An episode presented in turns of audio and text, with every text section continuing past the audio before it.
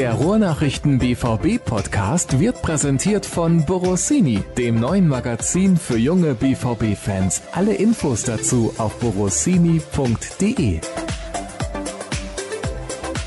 Der Kollege Jürgen Kors hat sehr gute Laune. Scheint mir zumindest so, oder? Ja, als Disclaimer, ich habe gerade mir viereinhalb Stunden die Hauptversammlung reingezogen und da reichte es gerade, wenn Sascha Staat einmal aus der Konserve die Lache einspielt und schon lache ich mit. Fein. Ich dachte, es reicht, dass du mein Gesicht siehst. Äh, zum Lachen?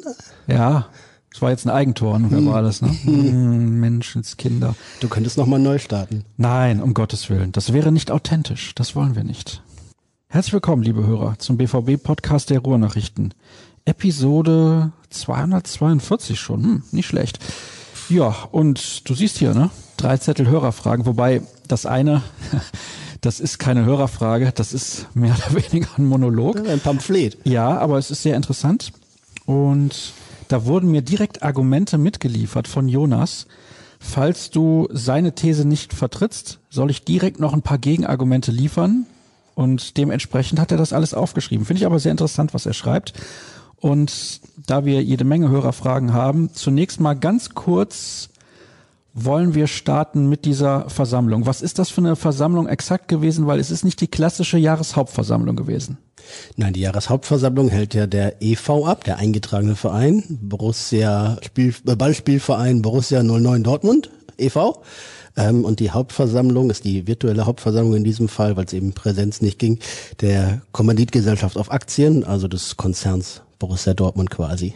Ist die immer so Mitte November? Ja, üblicherweise ist immer am Sonntag, am Sonntag die Mitgliederversammlung und am Montag drauf dann die Hauptversammlung in den Westfalenhallen. In diesem Fall, in diesem Jahr, wegen der Corona-Pandemie, fällt die Mitgliederversammlung aus und die Hauptversammlung ist eben nur virtuell durchgeführt worden. Ich nehme an, das war die Aktien, Kommandits, Blabla, Gesellschaftsgedöns, Hauptversammlung mit der negativsten Stimmung aller Zeiten? Na, es ging, da das virtuell war, war das natürlich in so einem, in so einem klinischen Raum. Die haben im äh, Stadion dann äh, quasi zwei, zwei Sitzreihen aufgebaut, einmal für die Geschäftsführung, den Versammlungsleiter und den Notar und einmal an der Seite noch mit gehörigem Abstand natürlich dann jeweils äh, die Mitglieder des Aufsichtsrates und äh, die Kommanditaktionäre konnten sich zuschalten, ebenso wie, wie die Medien und eben das Ganze im Livestream verfolgen. Im Falle der Kommanditaktionäre auch vorher Fragen einsenden, die dann artig vorgetragen wurden. Diese ganzen Zahlenkolonnen sind äh, im Wesentlichen schon äh, im Sommer immer erzählt, im August, wenn, wenn, die, äh, wenn der Jahresbericht vorgelegt wird. Allerdings äh, gibt dann jetzt immer noch mal ein paar Kleinigkeiten, auf die man achten muss. Und interessant oder relevant ist dann nachrichtlich auch immer das, was Hans-Joachim Watzke in der Rede sagt, die dauert dann, weiß nicht, sowas zwischen 20 und 30 Minuten und äh, da holt er nochmal aus und äh, nimmt zu allen Themen Stellung, die ihm so gerade in den Sinn kommen oder die er für wichtig erachtet und äh, ja, da kann man immer mal ganz gut fühlen, was der BVB gerade denkt und wohin die Reise gerade geht. Ich möchte eine Hörerfrage direkt schon mal mit reinnehmen, bevor wir dann gleich sämtliche Hörerfragen beantworten. Da Jürgen im Podcast zu Gast ist, schöne Grüße, also anscheinend gibt's die Größe sonst nicht, weiß auch nicht, kann er vielleicht das BVB-Finanzdefizit im vorausgegangenen Quartal etwas erläutern, beziehungsweise habt ihr dazu mit den BVB-Verantwortlichen gesprochen? Ja, kann ich äh, erläutern insofern. Das erste Quartal ist immer eins der schwächeren, wenn nicht das schwächste im Geschäftsjahr. Also das erste Quartal heißt dann von Juli, August, September. Ähm, das Geschäftsjahr richtet sich dann nach der Saison. Ähm, hinzu kam, dass äh, die Saison später angefangen hat, erst Mitte September, dementsprechend äh, zum Beispiel von den TV-Erlösen, die jetzt aktuell monatlich ausgezahlt werden, auch nicht mehr quartalsweise, beispielsweise im ersten Monat nur 70 Millionen an alle, an alle Bundesligisten, an die ganze DFL. Äh, da ist also deutlich weniger TV-Geld geflossen. Es gab zwei oder drei Heimspiele ähm, lass mich überlegen. Gladbach, Freiburg. Ja, ich glaube, es waren tatsächlich nur diese zwei mit sehr begrenzter Zuschauerzahl. Da geht natürlich äh, gehörig Geld äh, flöten, was der BVB nicht einnehmen konnte. Und dann gab es noch zwei, drei weitere Posten, äh, ja, die aufgrund der aktuellen Situation deutlich äh, unter dem lagen, was äh, der BVB sonst in diesem Zeitrahmen erwirtschaftet ist auf jeden Fall mit das heftigste Quartalsdefizit, was ich so mitbekommen habe in den letzten 15 Jahren. Ich glaube, es mag unter Führung von Niebaum Meyer vielleicht nochmal schlimmer gewesen sein, aber ansonsten äh, eigentlich nicht. Aber die Verantwortlichen sind optimistisch, dass sie spätestens im nächsten Quartal, also jetzt Oktober, November, Dezember, schon so langsam in Richtung schwarzer Null gehen. Also man kann jetzt diese 35 Millionen Defizit nicht einfach mal vier rechnen, um das Jahresdefizit äh, dann irgendwie zu errechnen. Ähm, allerdings könnte es auch gut sein oder es wird wahrscheinlicher, dass es bei den angekündigten avisierten 70, 75 Millionen Euro Minus im aktuellen Geschäftsjahr nicht bleiben wird. Bei dieser Kalkulation ist die Geschäftsführung davon ausgegangen, dass ab Januar wieder vor 20 Prozent Zuschauern gespielt werden darf. Danach sieht es aktuell nicht aus, von daher werden da noch ein paar Millionen Minus obendrauf kommen. Ja, also das ist relativ eindeutig, dass wir im Januar keine Zuschauer in den Stadien sehen werden. Das glauben wahrscheinlich nur die kühnsten Optimisten. Also das bedeutet, vielleicht kannst du das in Zahlen nochmal konkret sagen, wie hoch ist der Verlust im ersten Quartal jetzt gewesen? 35 Millionen. Äh, Im vergangenen Geschäftsjahr waren es ja 43, noch was. Äh, die ersten drei Quartale waren da super, stabiler Wachstumskurs. Ähm, und dann hat eben das letzte Quartal äh, 2019, 20 richtig reingehauen. 2020, 21 wird nochmal ein deutlich, äh, deutliches Minus bringen, mindestens doppelt so hoch schätze ich wie das im abgelaufenen Geschäftsjahr. Also irgendwas 98 Millionen, glaube ich, sind vielleicht so eine Größenordnung, mit der man schon rechnen muss. Ähm, der BVB hat im vergangenen Geschäftsjahr erstmals wieder seit 2015 einen Kredit aufgenommen, 8 Millionen äh, Korrent ähm, und wird das im aktuellen Geschäftsjahr auch machen müssen, hat sich Kreditlinien besorgt, also sprich das, die Option, Kredite abzurufen, abrufen zu können nach Bedarf bis zu 120 Millionen Euro. Ähm, natürlich immer mit dem Ziel, diese möglichst nicht zu nutzen und wenn dann so schnell wie möglich zurückzuzahlen, aber äh, zumindest ist so gewährleistet, dass der BVB immer liquide ist und bleibt, weil durch die unterschiedlichen Zahlungen auch manchmal ne, eine Unterdeckung entstehen könnte.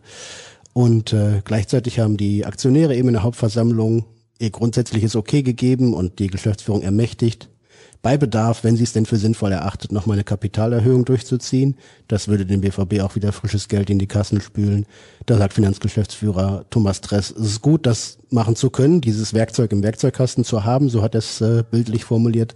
Heißt aber nicht, dass sie es machen würden. Wenn der BVB frisches Geld braucht, kann er sich entweder an Krediten bedienen, die er bei verschiedenen Banken äh, abrufen kann oder beispielsweise auch eine Kapitalerhöhung durchziehen, um eben strategisch nochmal voranzukommen.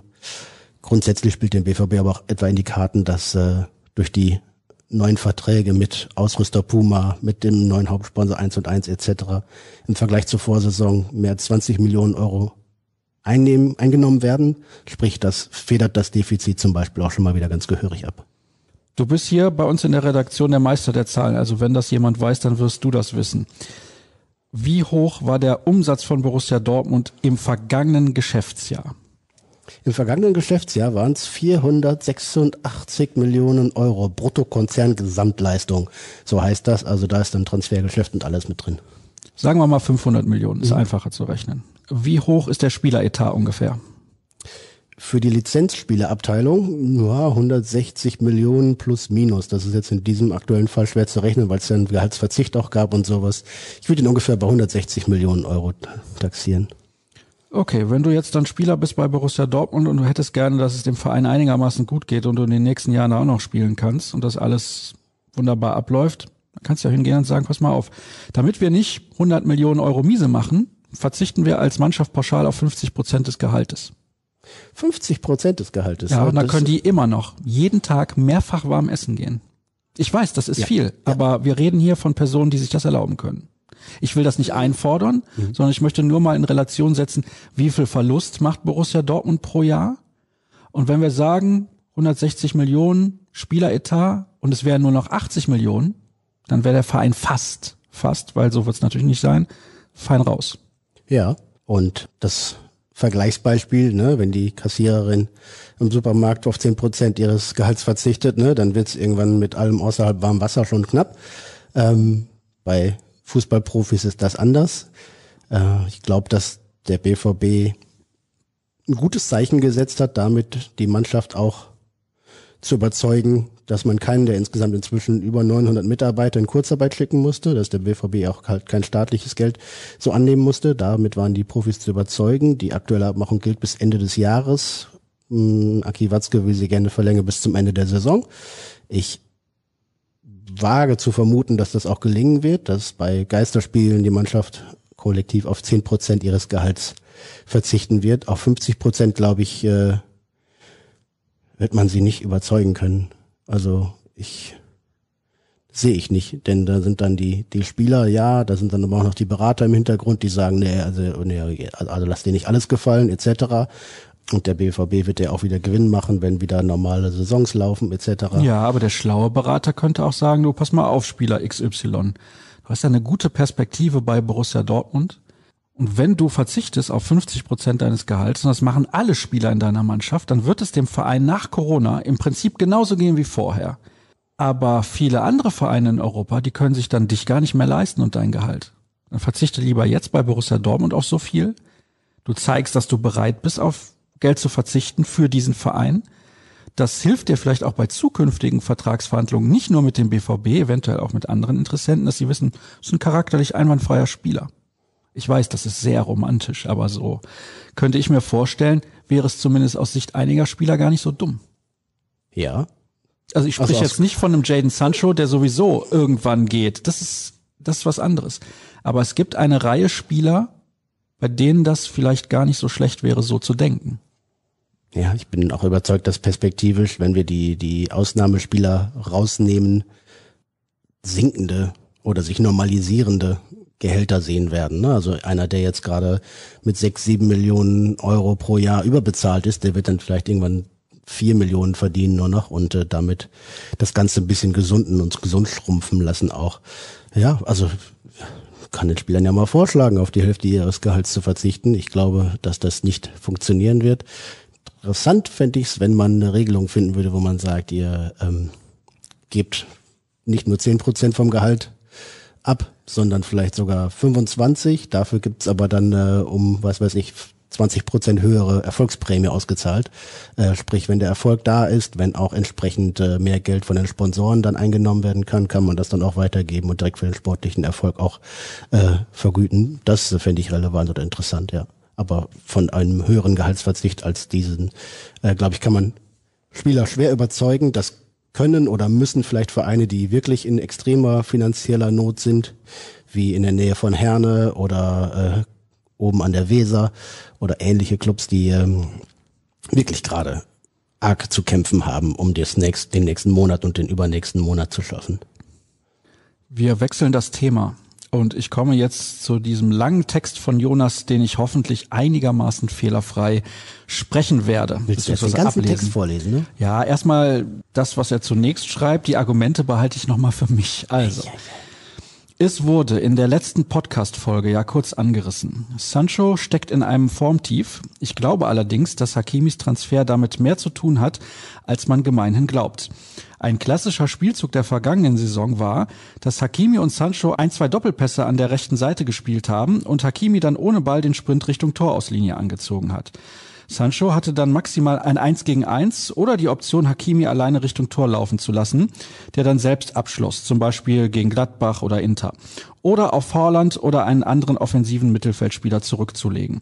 Sancho fehlt letztlich das Hinterlaufen eines offensivstarken Außenverteidigers. Also ich belasse es mal dabei und gehe weiter zu seinen Fragen.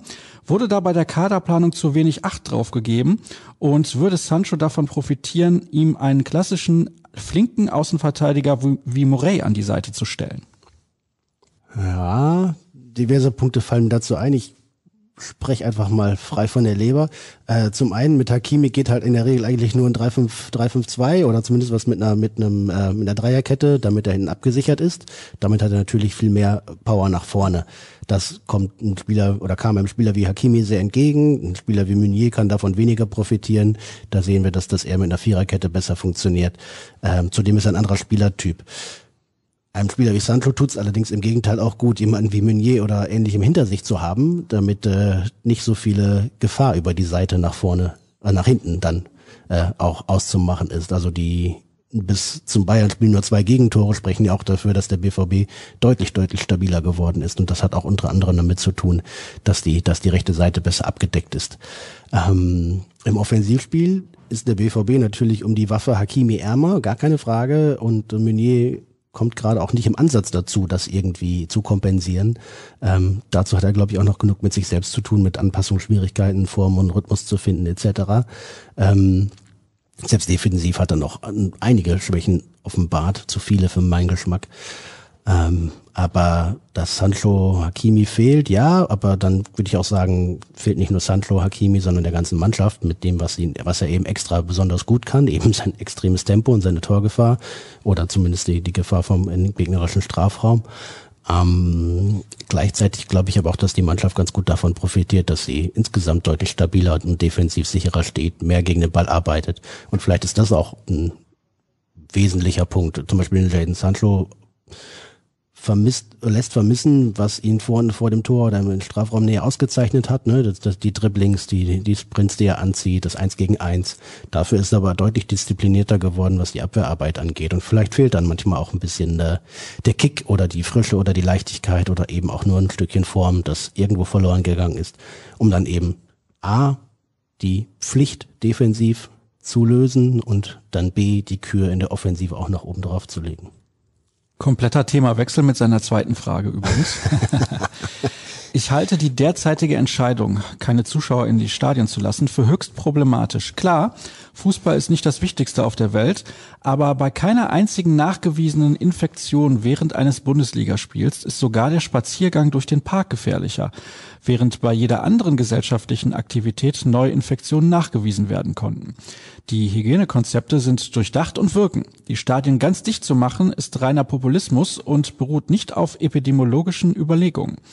Nun ja, jetzt ist es aber erstmal so gekommen. Mein tatsächlich ernst gemeinter Vorschlag zur Güte, wenn irgendwann erste Leute geimpft werden können und wenigstens dann diese ins Stadion kommen, wie wäre es damit, das Westfalenstadion wieder voll zu machen?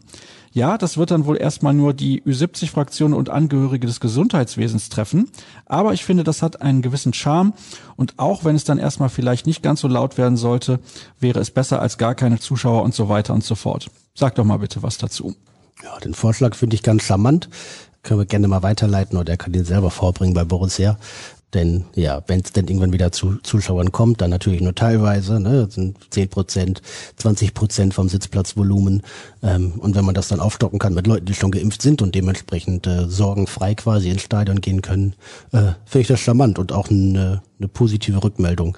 Ähm, Borussia Dortmund hat ja beispielsweise mit dem mit dem äh, Hilfszentrum im Signal Iduna Park da auch auch gut mitgearbeitet. Die Ultras haben intensiv Arbeit geleistet, vor allem während des ersten großen Lockdowns äh, und da Einkaufshilfen etc. angeboten.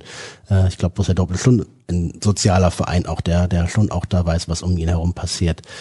Ich teile sogar das Argument oder die die These, dass das da bei dem äh, Sekunde, gleich habe ich es wieder, mit dem Ausschluss der Zuschauer, äh, dass da keine epidemiologische Evidenz gibt. Na klar, denn äh, es hat sich da niemand angesteckt. 10.000 Leute in diesem Riesenstadion sind wahrscheinlich ungefährlicher als 150 im Supermarkt.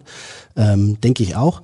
Gleichzeitig geht es aber auch darum, dass der Fußball da oder die, die, die Öffentlichkeit kein, vom Fußball kein falsches Zeichen, kein falsches Signal bekommt. Also ist es dann doch populistisch? Ob das populistisch ist, weiß ich nicht. Ich finde, das ist äh, angemessen, denn wenn, äh, wenn kein, kein Kegelclub äh, was machen darf und wenn man sich nicht privat mit mehr als zwei Leuten eines anderen Haushalts treffen darf, dann kann man auch nicht ein Fußballstadion aufmachen und da 10.000 Leute reinlassen. Also selbst wenn sich da, wenn da nichts passiert, ähm, ist es immer noch äh, ja ein, ein Bild, das die Öffentlichkeit bekommt.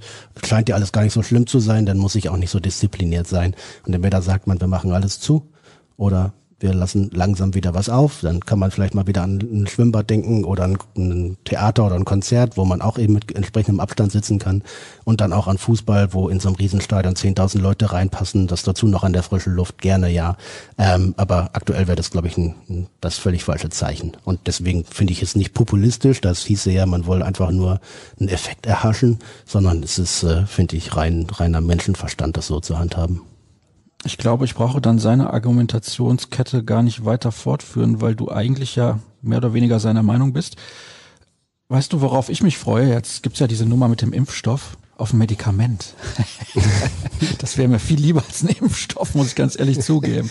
könnten wir morgen alle wieder ins Stadion gehen. Ja, ja, es ist ja fatal. Also irgendwie gewöhnt man sich schon zu sehr dran. Ich habe jetzt wenn ich wenn ich Bilder sehe, irgendwie Rück, Rückschauen oder sowas oder, oder jetzt allein nochmal Bilder angeguckt habe, Videos angeguckt habe von vergangenen Spielen und es sind Zuschauer im Stadion, dann schrecke ich schon fast hoch und will mit dem Finger drauf zeigen, der hat keinen Mundschutz, der hat keinen Mundschutz. Also das ist äh, schon so übergegangen in unser Bewusstsein, in meine Wahrnehmung, dass ich mich schon, schon fast erschrecke. Und wenn ich irgendwas am Fernsehen sehe, irgendwie, was weiß ich, ein Spielfilm auf Konzerne, ja, wieso hat er keinen Mundschutz? Oder die sind viel zu nah beieinander. Also das prägt uns doch schon alle sehr. Leider zu sehr. Sehr prägend war auch das Ergebnis der deutschen Tennisnationalmannschaft. Nein, Entschuldigung. Gab nur einen Satz über ja, 90 Minuten. Ja, sehr ärgerlich, dass da nicht noch der zweite Satz gespielt wurde, in dem Deutschland dann den Tiebreak hätte erzwingen können. Es gibt auch Hörerfragen dazu. Was müsste alles passieren, damit es der DFB schafft, die Fans wieder auf seine Seite zu bringen? Oh, eine Menge. Ich weiß gar nicht, ob wir so viel Sendezeit haben im BVB-Podcast der Ruhrnachrichten. Es hat ja nur im entferntesten ein bisschen was mit Borussia Dortmund zu tun, aber es ist natürlich ein Thema, was diese Woche groß war. Ja, und Borussia Dortmund begleitet den aktuellen Bundestrainer und den DFB in manchen Entwicklungen ja durchaus auch immer kritisch und das auch in vielen Punkten nachvollziehbar. Ich glaube, Joachim Löw hat spätestens 2018 den Zeitpunkt verpasst, in Würde abzutreten und äh, nur weil er nicht die Größe hatte oder nicht die nicht die Chutzpe oder zu stolz war zu sagen, okay, dann bitte ein anderer. Äh, soll jetzt ganz Fußball Deutschland darunter leiden, dass er das auch nicht wieder äh, repariert bekommt, was er kaputt gemacht hat. Ähm, Finde ich schon schon ein Anflug von von Größenwahn oder von von Verblendung. Also mit diesem Bundestrainer wird es keine signifikanten Verbesserungen mehr geben. Hast du gerade gesagt, Joachim Löw ist der Donald Trump des deutschen Fußballs? Du hast da gerade von Verblendung gesprochen. Ja, also ich nein, ich äh, nein. Joachim Löw ist kein kein äh, kein Narziss in dem Sinne und er ist auch kein kein menschenverachtender Populist. Ähm, aber ja, er hat die Zeichen der Zeit nicht erkannt. Da ändert es sich vielleicht in dem Moment. Ähm, er hätte sehen können, sehen müssen, dass nach der WM 2018 für ihn die Zeit auch abgelaufen war. Dann hätte man ihm auch noch ein, ein würdiges Andenken quasi bewahrt und dann wäre er immer noch der Weltmeistertrainer geblieben. Im Moment ist er eigentlich nur der Trainer, der es in die Scheiße geritten hat, dass er dann so schlecht dasteht in der Öffentlichkeit, ist, ist auch mit sein Verschulden ganz bestimmt. Wenn man sich jetzt anguckt, die Mannschaft gegen Spanien, ne, da waren sechs oder sieben Spieler drin, die äh, in der Champions League im Halbfinale standen. Da waren fünf oder sechs Spieler, die Weltmeister waren. Ähm, nur Spieler von fast Top, Top-Clubs, fast ausnahmslos, mit Ausnahme von Philipp Max. Ähm, also aus diesem Spielerpotenzial so wenig rauszuholen, da gehört schon schlechtes Coaching ganz vehement dazu. Das kann einfach nicht sein. Und das ist vielleicht gar nicht das Taktische, sondern wahrscheinlich nur die Führung der Mannschaft. Ja, also Joachim Löw war ja auch früher schon kein Taktikgott, auch wenn er sich manchmal so darstellt. Ja, ich kann mich da fast nur in Rage reden. Ja, dafür sind wir doch da hier im Podcast. Kannst du dich erinnern? Ich habe ja in unserer. Gruppe in der Redaktion vor zwei Wochen geschrieben, überragende Hörerzahlen bei Tobi Jörn. Keiner konnte es sich erklären. Ja, doch klar. Ja, ja klar. Aber Tobi, das da, polarisiert. Das wollen die Leute. Dampfplauderer, Tobi obwohl da mehr rauskommt als Dampf. Also, na, für welches Konzept steht er denn? Also er hat irgendwie 2016 hat er gesagt, uns fehlen irgendwie auf dem Flügel die Jungs, die mal irgendwie durchbrechen, die eins gegen eins gehen können, die Tempo haben. 2018 lässt er Leroy Sané zu Hause. dann fällt ihm auf, ah ja, äh, irgendwie der, die Zeiten von Ballbesitzfußball sind ja vorbei. Na klar, ich habe ja die letzten vier Jahre auch komplett geschlafen, weil ich äh, nicht der fleißigste bin und irgendwie sonst auch irgendwie glaube, dass ich über allen Dingen stehe. Und äh, ja, ach so, dann müssen wir jetzt mal vom Ballbesitzfußball weg und was anderes machen. Ich habe ja gute, schnelle Spieler, ist ja super. Aber ich habe gar nicht das Defensivkonzept, um das eben auch zu schaffen. Und dann kriegt man halt vom guten Gegner sechs Stück und von mittelguten Gegnern wie Schweiz, Türkei oder Ukraine eins, zwei oder drei. Äh, kann nicht funktionieren. Also man braucht schon einen Plan. Und die Spieler, die da sind, sind in der Lage und so gut ausgebildet, dass sie einen vernünftigen Plan auch vernünftig umsetzen könnten. Also ich sehe nur, welche Spieler wir haben. Wir haben Goretzka und Kimmich vom Champions League Sieger in dieser zentralen Position. Wir haben Toni Kroos, gefühlter zehnfacher Champions League Sieger. Wir haben Gündogan, über den alle sagen, ist ein herausragender Spieler. Und für den ist ja fast schon gar kein Platz dort. Also ich meine, da fängt's ja schon an. Dann haben wir vorne sehr gute Spieler mit Sané, mit Gnabry, mit Timo Werner, der jetzt auch in England gut reingekommen ist. Wir haben so Talente wie Kai Havertz hinten dran. Manuel Neuer, der seine Form der vergangenen Tage wieder bestätigt hat in der letzten Saison. Also sorry, also mit der Mannschaft muss mehr rauskommen. Ja, klar, Niklas Süle hat, auch, hat auch die Champions League gewonnen, auch wenn er vielleicht noch nicht wieder so richtig top in Tritt ist. Und Antonio Rüdiger hat mittlerweile auch international genug Erfahrung. Ja, und gesammelt. Ginter spielt jetzt bei Matthias einer Mannschaft, die in der Champions League Genau. total überrascht und eine Genau. gute Saison gespielt Und er hat. ist absoluter Leistungsträger bei Borussia Mönchengladbach, der Nummer drei oder vier, je nachdem, wie man will, in Deutschland. Und der könnte auch bei anderen Clubs spielen. Die Angebote hat er ja gehabt. Ähm, von daher ist das jetzt äh, keine Mannschaft, wo es irgendwie nur Bundesliga-Klasse oder internationale Klasse ist, sondern schon eigentlich auch mehr teilweise. Aber äh, die Leistung, die dann entsprechend dabei rauskommt, ist einfach viel zu wenig. Gucken wir mal, da gibt's noch weitere Fragen. Da Löw nach dem DFB-Krisengipfel ja immer noch im Amt ist, was ist eure Meinung zu dieser Entscheidung? Wer wäre aus eurer Sicht ein realistischer und passender Nachfolger? Jetzt haben wir die Diskussion der Hörer ein bisschen umgedreht vom Favre-Nachfolger zum Löw-Nachfolger. Aber wir wollen sie führen. Warum nicht? Ja, ach, Löw-Nachfolger, er weiß nicht, die ersten Ja, Markus Sorg wird natürlich übernehmen, ist doch klar. Oh Gott. Da mein Tipp wäre Stefan Kunz. Ja, zum Beispiel könnte man den als erstes fragen. Äh, der wäre der wär verfügbar, was schon mal ihn unterscheidet von Jürgen Klopp oder Hansi Flick oder perspektivisch vielleicht von, von einem Thomas Tuchel. Ähm, also Stefan Kunz hat sich quasi die Chance verdient, glaube ich. ich glaub, bei seinen vorherigen Stationen hat er gar nicht so sehr überzeugt, aber bei der U21 hat er ganz viel richtig gemacht. Ähm, und da geht's dann einfach mal tatsächlich drum Fußball, fußballerische Sachen und Ansprache. Und ich glaube, dass er das machen könnte. Also schlechter kann es ja eh nicht werden. Und äh, jeder frische Wind würde da für ein neues Klima sorgen. Kannst du dich noch an die EM 2000 erinnern? Ja, natürlich kannst du das. Sehr. Ja, da warst du gerade in der Blüte deiner Zeit mit 20, mit 20 Jahren. Erich Ribbeck und Udi Stielecke, das war natürlich ein legendäres Duo da an der Seitenlinie. Welche heutigen Trainer würden denn diesem Duo entsprechen? Stielecke und Ribbeck. Boah, das wäre so eine Mischung aus. Du willst ja auch keinem zu nahe treten. Nein. Also Neururer ist auf jeden Fall dabei. Da, den wollte ich gerade sagen, Peter Neururer und irgendwie oh, so, ein, so ein altvorderer Trainer, den man lieber auch gar nicht mehr, so Mario Basler oder sowas, den man gar nicht mehr Oh, Mario Basler, war der mal Trainer? Ja, Ja, tatsächlich. ja, mal sicher. Trainer, ich aber glaube, kein er guter. sogar noch oder sowas. Ja, also, aber der, also die, die Kategorie halt so, ich hau ein paar alte Sprüche raus und guck, was klappt. Neururer und Basler. Aber die würden es auch nicht schlechter machen, das ist das Problem. Also, mit der Mannschaft, Wie, ja, wer, wer würde mir denn noch so einfallen? Ach, keine Ahnung. Ich weiß nicht, vielleicht hat Jürgen Röber noch Zeit. Klar. Wechseln wir nochmal das Thema bei den Hörerfragen. Unabhängig von Corona, also unabhängig von der Pandemie. Wen seht ihr beim BVB im Sommer als Verkaufskandidat Nico Schulz? Nee, Moment, Nico Schulz hat ja gar nicht geschrieben, das habe ich mir jetzt direkt ausgedacht. Im kommenden Sommer Kandidaten. Ja, der Kader ist natürlich jetzt aktuell sehr groß. Was auch, glaube ich, nötig war, aufgrund des, des Kalenders, der ja von Mitte September bis Mitte Mai durchgeht quasi. Mit allen drei Tagen einem Spiel. Ähm, ja, ich glaube, also Lukas Spielek spielt ja eh sein letztes Jahr. Der ist ja kein Verkaufskandidat. Dann. Nee, aber ich meine, ne, wie man, der, der Kader muss ja kleiner werden und äh, vielleicht auch ein bisschen Gehaltsbudget runter. Lukas Spielcheck gehört da sicherlich dazu, muss man so sehen. Vier Spieler sind ausgeliehen gerade. Lass mich überlegen. Gomez, Balerdi, Wolf und Toljan. Toljan wird auch nicht zurückkommen. Wolf wahrscheinlich auch nicht. Balerdi, Gomez, boah, auch tendenziell eher eigentlich gerade nicht. Ähm, Pilschek, da gehen wir mal durch. Was ist denn da noch so? Wo muss man denn schauen? Der Schmelzer war auf jeden Fall eine Überlegung, wollte eigentlich weg, Verein hat ihn nicht freigegeben ja, damals. Ja, Schmelzer könnte auch raus sein, richtig. Bei Nico Schulz muss man tatsächlich sehen, ne, ob es, ob es Sinn macht für ihn, ob es da noch mal die Chance gibt für einen Neuanfang oder ob das einfach so der Karren so tief im Dreck steckt bei ihm, dass man ihm sagt, komm, irgendwie. Also ich will ihm nicht zu nahe treten. Genau, er spielt jetzt ungefähr anderthalb Jahre bei Borussia Dortmund. Ich kann mich an kein herausragend gutes Spiel von Nico Schulz im BVB-Trikot erinnern. Nein, Es ist hart, aber das ist nun mal der Fakt. Also kein Spiel, wo du sagst, boah, hat der Schulz aber gut gespielt. Nein, er hat nicht im Ansatz das gezeigt, was man sich von ihm erhofft hat.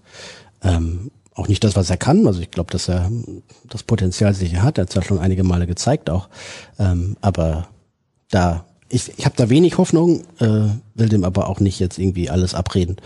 Ähm, aber da muss man sicherlich überlegen, das hat ja für ihn so keinen Zweck. Das Problem ist nur, dass der BVB relativ viel Geld für seine Verpflichtung ausgegeben hat, der einen gut dotierten Vertrag hat und man dann ja eben eine, eine ordentliche Summe abschreiben müsste. Könnte Enrico Maaßen perspektivisch gar Lucien Favre beerben oder käme das aus eurer Sicht zu früh? Er leistet bei der zweiten wunderbare Arbeit, wäre allerdings auch eine Art Experiment. Ich weiß nicht, ob sich der BVB momentan Experimente leisten kann.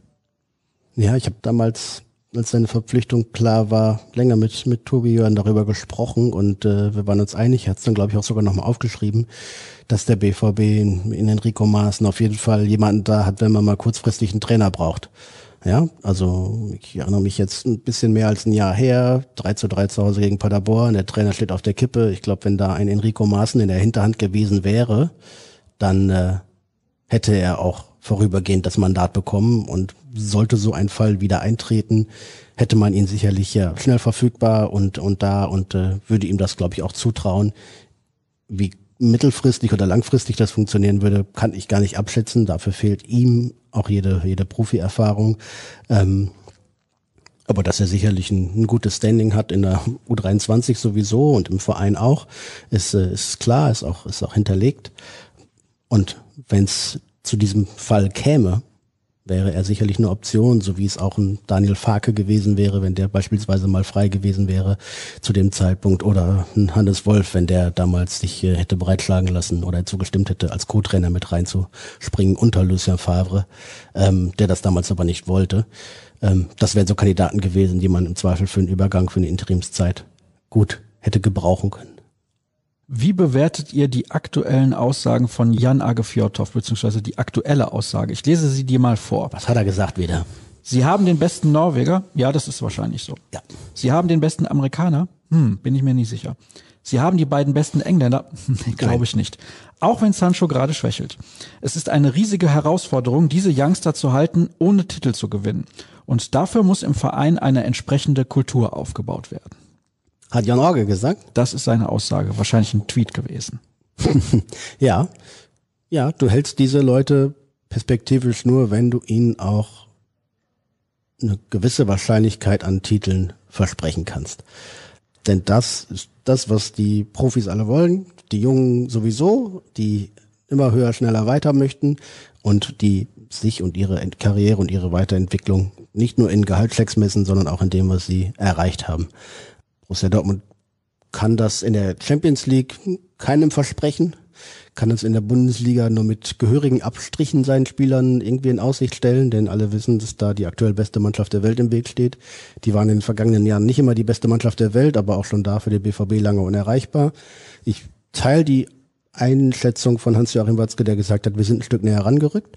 Glaube ich auch, ja. Äh, aber um die Bayern zu überholen und vor ihnen zu bleiben, muss schon verdammt viel passen vor knapp zwei Wochen beim 2 zu 3 zu Hause zum Beispiel hätte ein guter Jaden Sancho schon einen Unterschied machen können. Wenn der auch noch in richtig guter Form gewesen wäre, dann hätte der BVB das Spiel, glaube ich, nicht verloren. Ich will die Niederlage nicht an ihm festmachen, keineswegs. Aber es muss halt schon bei zehn von elf Spielern es richtig gut laufen, um die Bayern in einem Spiel zu besiegen. Und es muss die Saison hinweg eine unglaubliche Konstanz her, um sie auf Strecke zu besiegen, so dass man die direkten Duelle im Zweifel sogar noch verknappen könnte. Ja, schwer, schwer, schwer. DFB-Pokal ist immer eine Option, hat der BVB unter Sommer kläglich liegen lassen. Sollte nicht wieder passieren, denn da ist die Wahrscheinlichkeit immer noch am größten. Gibt es mit Sagadu, Akanji und Hummels bald wieder die Dreierkette oder hat Akanji erstmal die Nase vorn? Oder wird Sagadu wieder auf die Außen geschickt? Na, das kann ich mir nicht vorstellen, dass er nochmal auf Außen spielt und zumal da jetzt Felix Passlack als variable Option auch noch zur Verfügung steht, das sehe ich absolut nicht und ich bin mir relativ sicher, es bleibt bei der Viererkette momentan. Erstmal ja, denke ich das auch und äh, ansonsten ist es doch wunderbar, die Option zu haben. Oder viele verschiedene Optionen zu haben. Hummels als Abwehrchef ja, rechts daneben Chan oder vielleicht mal Piszek oder vielleicht mal Akandli, wenn links äh, Sagadu spielen sollte oder Akandli links. In der, in der Dreierkette, all das wäre möglich und äh, gibt dem Trainer viele Möglichkeiten, viel zu tauschen, viel zu rotieren. Ähm, bis auf Hummels, den man nur wahrscheinlich in ausgewählten Spielen draußen lässt, kann er da richtig flexibel sein. Wie wahrscheinlich ist es, dass der BVB in der nächsten Bundesliga-Pause, wenn auch erst im März und bei nicht bekannter Infektionslage, keine Spieler abstellt, Das hängt ja am Gesundheitsamt, aber muss nach dem Fall Holland da nicht ein Umdenken stattfinden? Also ich bin der klaren Meinung, Spieler nicht abstellen. Spieler bekommen ihr Gehalt vom Verein, der Verein ist der Arbeitgeber und wenn die Lage so ist, wie sie jetzt ist, braucht keiner Länderspiele. EM ja. ist ein anderer Schnack. Ja, Länderspiele haben natürlich enormen Stellenwert abgenommen, gerade in Deutschland, aber in Belgien beispielsweise oder in England ist es anders. Dann sind die gerade auf dem aufsteigenden Ast und äh, freuen sich. Äh, die Spieler selber haben jetzt vor dieser Abstellungsperiode, ich glaube, ausnahmslos gesagt, dass sie gerne zu ihren Nationalmannschaften reisen wollen. Dann wird es natürlich als Verein schwierig, sich denen entgegenzustellen, zumal es ja von der FIFA äh, auch eine Abstellungspflicht gibt für die Nationalspieler. Aber gleichzeitig bin ich mir sicher, dass die Vereine und die Vereine, und die Vertreter der, der Vereine enormen Druck machen werden, dass so ein Chaos, so eine Verwirrung, so ein Durcheinander von Regeln und Regelungen, von grenzüberschreitenden Missverständnissen und einer horrenden Zahl an Infektionen nicht noch einmal vorkommen darf. Ich glaube, der, der Druck der Clubvertreter wird da massiv sein. Ich finde, dass die Vereine, vor allem in Deutschland, kann ich das behaupten, äh, sehr, sehr diszipliniert, sehr, sehr achtsam und vorsichtig mit dieser Situation umgehen und die, was das Management betrifft, auch komplett im Griff haben. Ich äh, sehe das bei den Verbänden in Deutschland einigermaßen auch. Bei anderen Verbänden international kann man dann nur mit dem Kopf schütteln. Also das, was mit der Ukraine passiert ist und, und wie die dann auch noch gegen Deutschland spielen durften und auch noch in der Schweiz antreten wollten, ist sagenhaft. Und dass dann ein Gesundheitsamt in Leipzig dem auch noch zustimmt, dass die antreten dürfen, kann ich nicht akzeptieren. Katastrophe. Das Gesundheitsamt kann halt leider nicht viel machen. Die müssen denen glauben, wenn die sagen, das waren keine Kontaktpersonen ersten Grades, auch wenn wir alle wissen, dass es nicht so ist. Also die sind ja nicht alle einzeln angereist und so weiter und so fort. Aber lass uns darüber nicht weiter sprechen, das regt uns nur auf. Wen würdet ihr derzeit zur Achse des BVB-Spiels zählen? Birki, Hummels, Witzel, dann wahrscheinlich Rainer und Holland.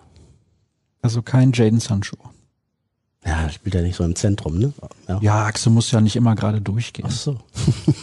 ich war nicht so gut in Mathe in der Schule. Deswegen. Ja, bei mir hat die Achse einen Knick. Ich will. ist dann mehr so ein Y. Also wenn es ein Y ist, dann gehört Jaden natürlich auch dazu. Grundsätzlich ja. Er hat das nicht mit Leistung unterlegen können in den letzten Wochen, aber ich äh, traue ihm alle mal zu, dass er da schnell wieder hinfindet. Ich glaube, die Länderspielreise jetzt hat ihm auch ganz gut getan. Er hat ein Tor geschossen, ein bisschen Ablenkung gehabt und er ist kein schlechter Junge. Und äh, es liegt bei ihm nicht daran, dass er, dass er nicht gerne besser spielen würde. Vielleicht hat er ein bisschen nachgelassen im Kopf, vielleicht hat er ein bisschen nachgelassen in der Einstellung und beim Training mag sein. Und vielleicht ist es auch beim 20-Jährigen, der 20, 24 Monate lang am Limit gespielt hat oder am, am möglichen Limit gespielt hat, auch normal, dass er mal ein halbes Jahr durchhängt, zumal schwierig ist, ne, mit Corona und kann nicht richtig vor die Tür und ne, etc. Ihr kennt es. Ähm, ich glaube, dass es ihn selber sehr ärgert und wurmt und dass er unbedingt gewillt ist, besser zu spielen und mit einem mit einem guten Jaden Sancho zum Beispiel sehen die Aufgaben in den nächsten Wochen auch nochmal leichter aus. Gibt es Gesundheits- und Spielfähigkeitsupdates von Guerrero und Sagadu und sind angeschlagene oder verletzte Spieler von den Nationalmannschaften zurückgekehrt? Darum kümmert sich gerade der Kollege Florian Gröger am Trainingsgelände in Brakel. Aber Sagadu soll jetzt so langsam aber sicher wieder einsteigen, das wissen wir.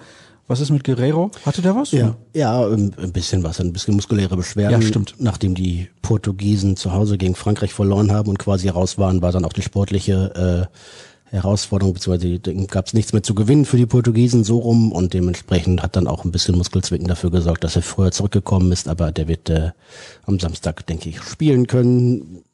Dann Sagadu, ähm, ist jetzt ins Mannschaftstraining oder in Gruppen zurückgekehrt, macht größte Teile des Mannschaftstrainings mit, aber auch noch nicht alles komplett und in voller Intensität.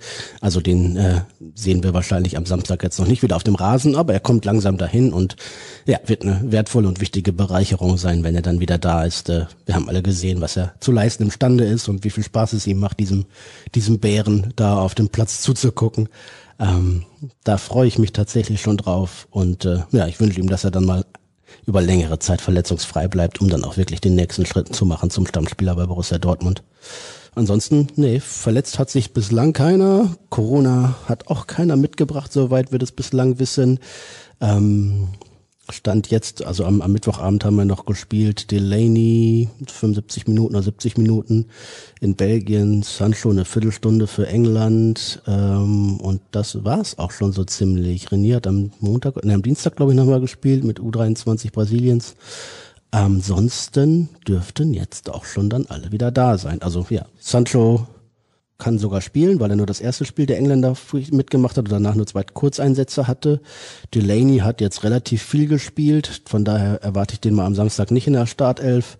Hazard hat im zweiten Spiel, im letzten Spiel der Belgier rechts vor der Kette gespielt. Also hat er in Belgien häufiger mal links vor der Kette gespielt vorher, jetzt hat er rechts vor der Kette gespielt. Äußerst interessant. Ähm, also der ist natürlich ein, ein, toller Kaderspieler für Borussia Dortmund mit dem, was er mitbringt.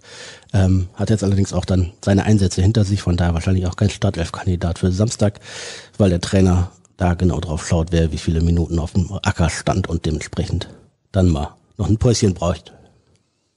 Kann man schon evaluieren, ob der BVB in der nahenden Winterpause Zu- oder Abgänge plant oder ist die Corona-Kasse gänzlich ausgeschöpft? Ja, ausgeschöpft ist sie. Ich glaube, über Zugänge brauchen wir uns keine Gedanken machen, aber Abgänge?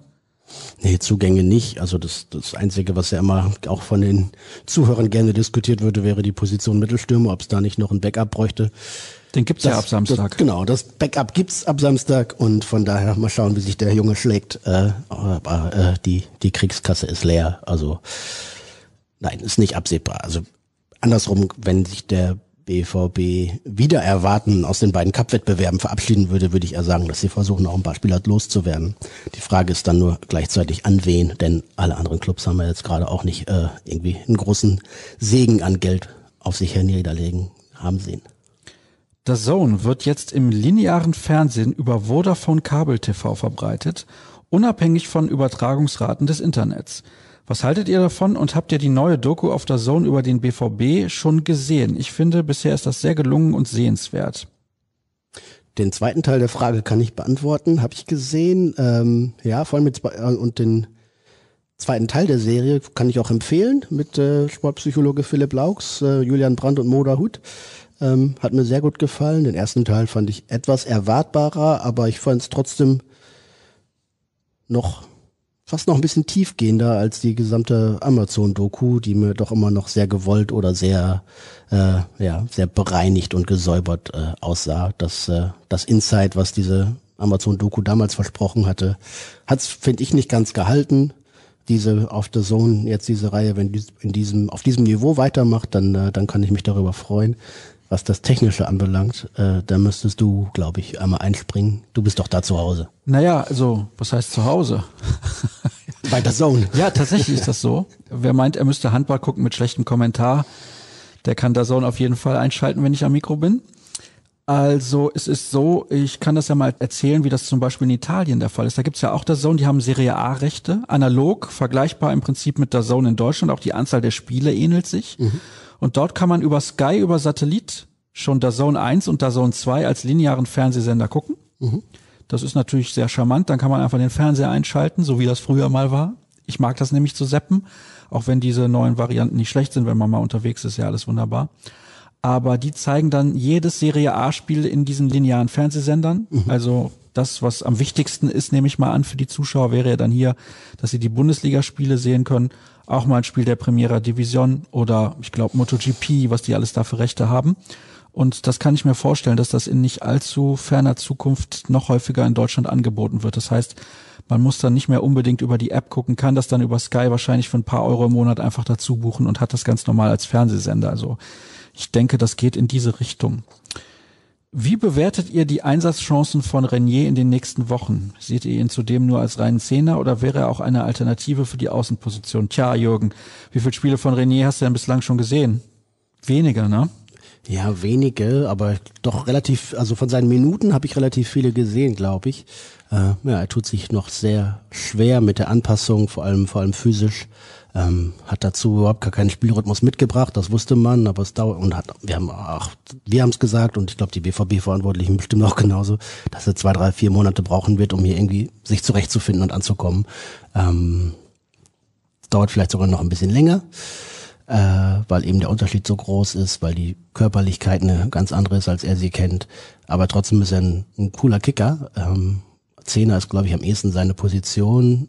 Oder Ah, es gibt ja so viele Zehner schon beim BVB, Ja, das ist ein bisschen zu das Problem. viele. Ja, es tut mir leid, ja, Jürgen. Ja, ja, sagt, sagt Lucia Favre auch immer. Wo sind denn meine Flügelspieler? Alle wollen zehn, alle gehen sie in die Mitte. Reus kann nicht außen spielen. Brandt will nicht außen spielen. Ja, Reina will nicht außen spielen, will in die Mitte spielen. Dann wäre Rainier schon der, der vierte Zehner quasi, ja. Also außer Sancho und Hazard hat man quasi keinen Außen. Das ist ja tatsächlich so. Ähm, und da will Renier auch gerne noch spielen, von daher. Aber kurze. Frage an der Stelle. Warum haben die diesen Deal dann gemacht? Warum? Ja, ist Renier so herausragend gut perspektivisch? Weil wenn er so gut ist, muss man den in zwei Jahren eh wieder abgeben. Ja, und dann hätte man ja zwei Jahre gut was von ihm gehabt. Ja, aber setzt du den ein und dafür Reus auf die Bank oder Rainer auf die Bank oder Brandt auf die Bank? Nein, wenn die besser sind, nicht. Ja, dann hast du also vom Deal eigentlich gar nichts gehabt. Du bildest Real Madrid einen Spieler eventuell noch aus. Ja, gut, aber Real Madrid ist ja jetzt kein direkter Konkurrent vom Borussia Nein, das ist richtig, Sinne. aber trotzdem. Ja, aber also da kann der BVB eigentlich nur gewinnen. Also wenn es nicht klappt, so hat's halt nicht geklappt. Aber das äh, wird den, den Ruf des BVB als Talentschmiede nicht Nein, schmälern, wenn um du Gottes gleichzeitig einen Rainer rausbringst, einen Mokoko rausbringst, einen Holland auf den nächsten Schritt bringst, einen Sancho für irre viel Geld vielleicht verkaufen kannst, dann äh, hat's halt bei Renier mal nicht geklappt. Hat ja auch irgendwie bei, bei anderen mal nicht geklappt. Guck dir an Mikel Merino, dann ist er irgendwie auf dem, auf dem dritten Weg und über Umf Umzüge quasi in der spanischen Nationalmannschaft gelandet, hat halt in Dortmund nicht geklappt. Das ist dann auch manchmal so. Wo seht ihr Emre Can nach seiner Abwesenheit und der Rückkehr zur Viererkette? Eher im Mittelfeld oder in der Innenverteidigung? Ich persönlich finde ihn mit seiner Mentalität im Mittelfeld deutlich wertvoller. Da denke ich zum Beispiel schwärmend an das Hinspiel in der Champions League gegen Paris zurück. Ich kann mir auch nicht vorstellen, dass der jetzt noch groß in der Innenverteidigung spielt. Ich glaube, dass er tatsächlich für den BVB in der Zentrale wertvoller ist. Ich sehe ihn sehr stark neben Axel Witzel beispielsweise. Ja, wenn in der Dreierkette sehe ich ihn hinten, bei einer Viererkette sehe ich ihn teilweise im Mittelfeld, aber auch nicht nicht gesetzt. Also dann kommt es glaube ich auch auf den Gegner an und auf die auf die Komposition des Mittelfeldes und wer davor spielt etc.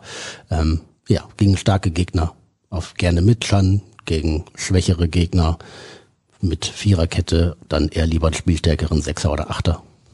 Seht ihr Mukoko nur als klassischen Mittelstürmer und Haaland-Ersatz oder wäre er von seiner Spielweise auch auf dem Flügel oder auf der Zehn einsetzbar? Naja, eine Zehn haben wir gerade drüber diskutiert, brauchen wir nicht. Sportliche Grüße in die Runde.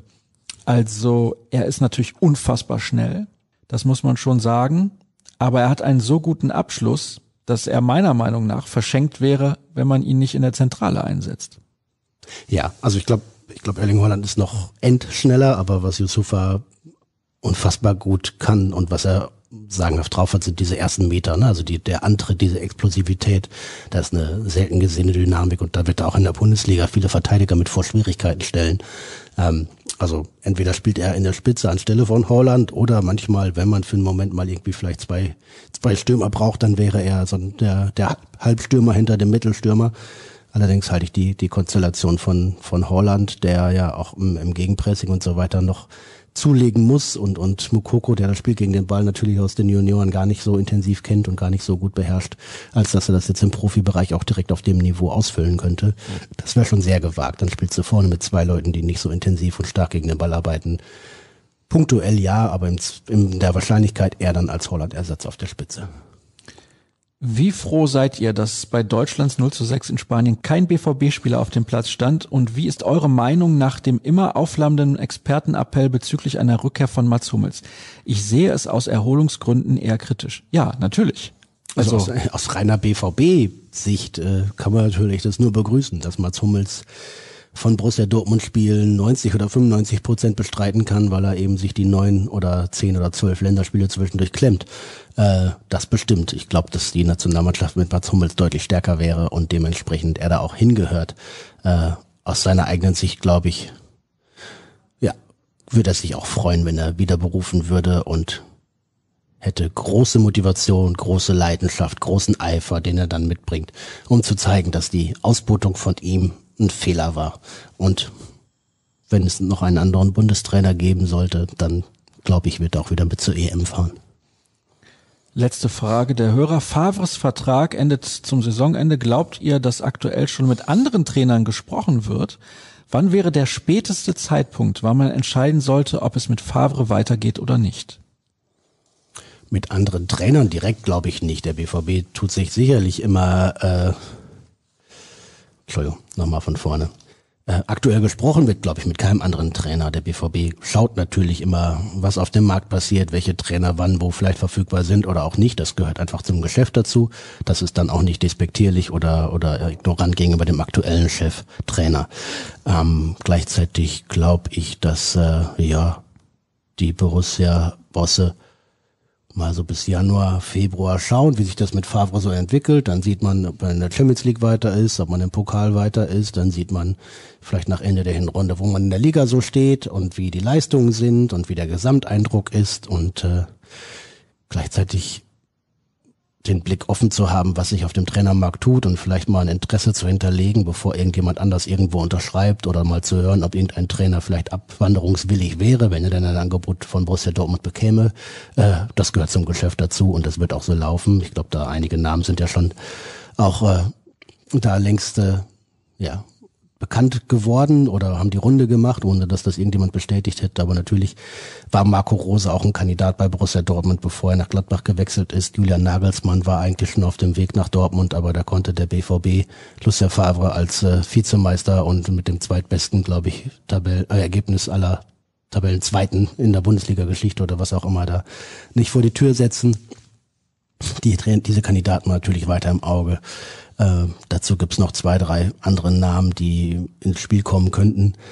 Aber gleichzeitig muss man auch sagen, also Lucien Favre hat seine Vorteile, hat seine Nachteile, aber gerade in der aktuellen Situation liefert er auch zweieinhalb Jahre, nachdem man ihn geholt hat, noch eigentlich immer noch das, was man sich damals erhofft hat. Er beruhigt und stabilisiert den Verein irgendwie. Na klar gab es mal ein paar Schwächephasen und er ist auch nicht immer glücklich in seiner Außendarstellung und er ist nicht der größte Motivator, aber er macht einzelne Spieler besser.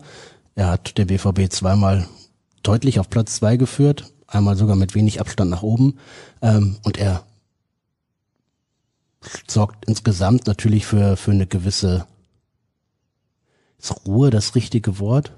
Für, für eine Konzentration vielleicht oder sowas aufs rein Sportliche. Und das, das äh, tut Borussia Dortmund natürlich gut. Und gleichzeitig angesichts der finanziellen Situation jetzt große Sprünge zu wagen, weit ins Risiko zu gehen ist vielleicht auch nicht angezeigt. Also die Chancen für Lucien Favre, wenn er das denn möchte, sich weiter zu empfehlen für vielleicht ein weiteres Jahr, ähm, die waren schon mal schlechter, sagen wir so, ohne dass es jetzt irgendwie nahe liegt. Wenn der BVB einen anderen Trainer bekommen kann, von dem er mehr überzeugt ist, dann hat Lucien Favre drei gute Jahre in Dortmund gearbeitet. Da bricht ihm kein Zacken aus der Krone, wenn er dann geht oder gehen muss. Und Borussia Dortmund eine gute Nachfolgekandidaten hat, dann äh, könnte man das Kapitel auch ohne großen Knall beenden, sagen wir so. Also da ist, glaube ich, die Situation gerade für beide Seiten relativ entspannt, weil eben sportlich kein Druck gerade drauf ist. Bevor ihr jetzt abschaltet, eine Frage habe ich dann noch an Jürgen, aber auch noch ein Hinweis. Ab Samstag gibt es ab 6.30 Uhr jeden Morgen wieder BVB Kompakt mit den wichtigsten News rund um Borussia Dortmund in gut dreieinhalb, vier Minuten, je nachdem wie viel los war. Es gibt am Samstag ab 19.45 Uhr unsere Live-Show, denn der BVB spielt um 20.30 Uhr bei Hertha. Wir haben jetzt auch nicht über die Hertha groß gesprochen. Das machen wir. Ja, hast du da noch was? Sein? Möchtest du unbedingt was zu Hertha sagen? Weißt du, woran ich die ganze Zeit denke bei Samstagabend? Nein. Es wird einfach verflucht kalt in diesem riesigen Olympiastadion. Ah, du bist im Stadion, ja? Dieses Olympiastadion ist ja, das ist ja schon bei 20 Grad draußen. Das ist ja fürchterlich kalt, ja, weil der dann wieder so. so durchzieht. Und jetzt wird's irgendwie am Samstag drei Grad oder sowas. Du bist dann irgendwie mit Weißt du, was 30 ich gedacht Leuten habe? auf der Haupttribüne. Woran du denkst oh, bei Samstagabend? So kalt. Kathi Hummels gegen wen auch immer bei Schlag den Star. Da gucke ich lieber Fußball. Ist das Fremdschämfaktor nicht so hoch. Ne? ich hoffe gut. zumindest, ich hoffe. Ich wollte dir ja noch eine Wette anbieten. Tobi so. Jören ist da, glaube ich, letztens nicht drauf eingestiegen. Ich war mir nicht sicher. Dann mache ich das dann auch jetzt nicht. noch mal. Dann, dann mache ich ja, warte mal. Also, pass auf. Ich sage, der BVB gewinnt am Wochenende so souverän bei Hertha, nicht bei der Hertha, bei Hertha, dass Mokoko eingewechselt wird und noch so viel Spielzeit bekommt, dass er noch eine Bude macht. Und ich wette, ein Sprudelwasser aus unserem Wasserspender in der Teeküche. Mhm. Und die Frage ist, hältst du mit einem Kakao dagegen? Auch aus der Teeküche natürlich. Den würde ich dir sogar am Platz servieren. Ja, tatsächlich? Ja. Okay. Ja, sehr gut. Dann kriege ich dann nächste Woche oder das nächste Mal, wenn wir Podcast zusammen machen, von dir den Kakao. Mhm. Also du glaubst noch nicht an Yusufa und das Premierentor in Berlin. Ach, kann passieren. Es würde passen. Also ich habe ihn jetzt auch schon viele Male spielen sehen und ich traue ihm alles, alles zu.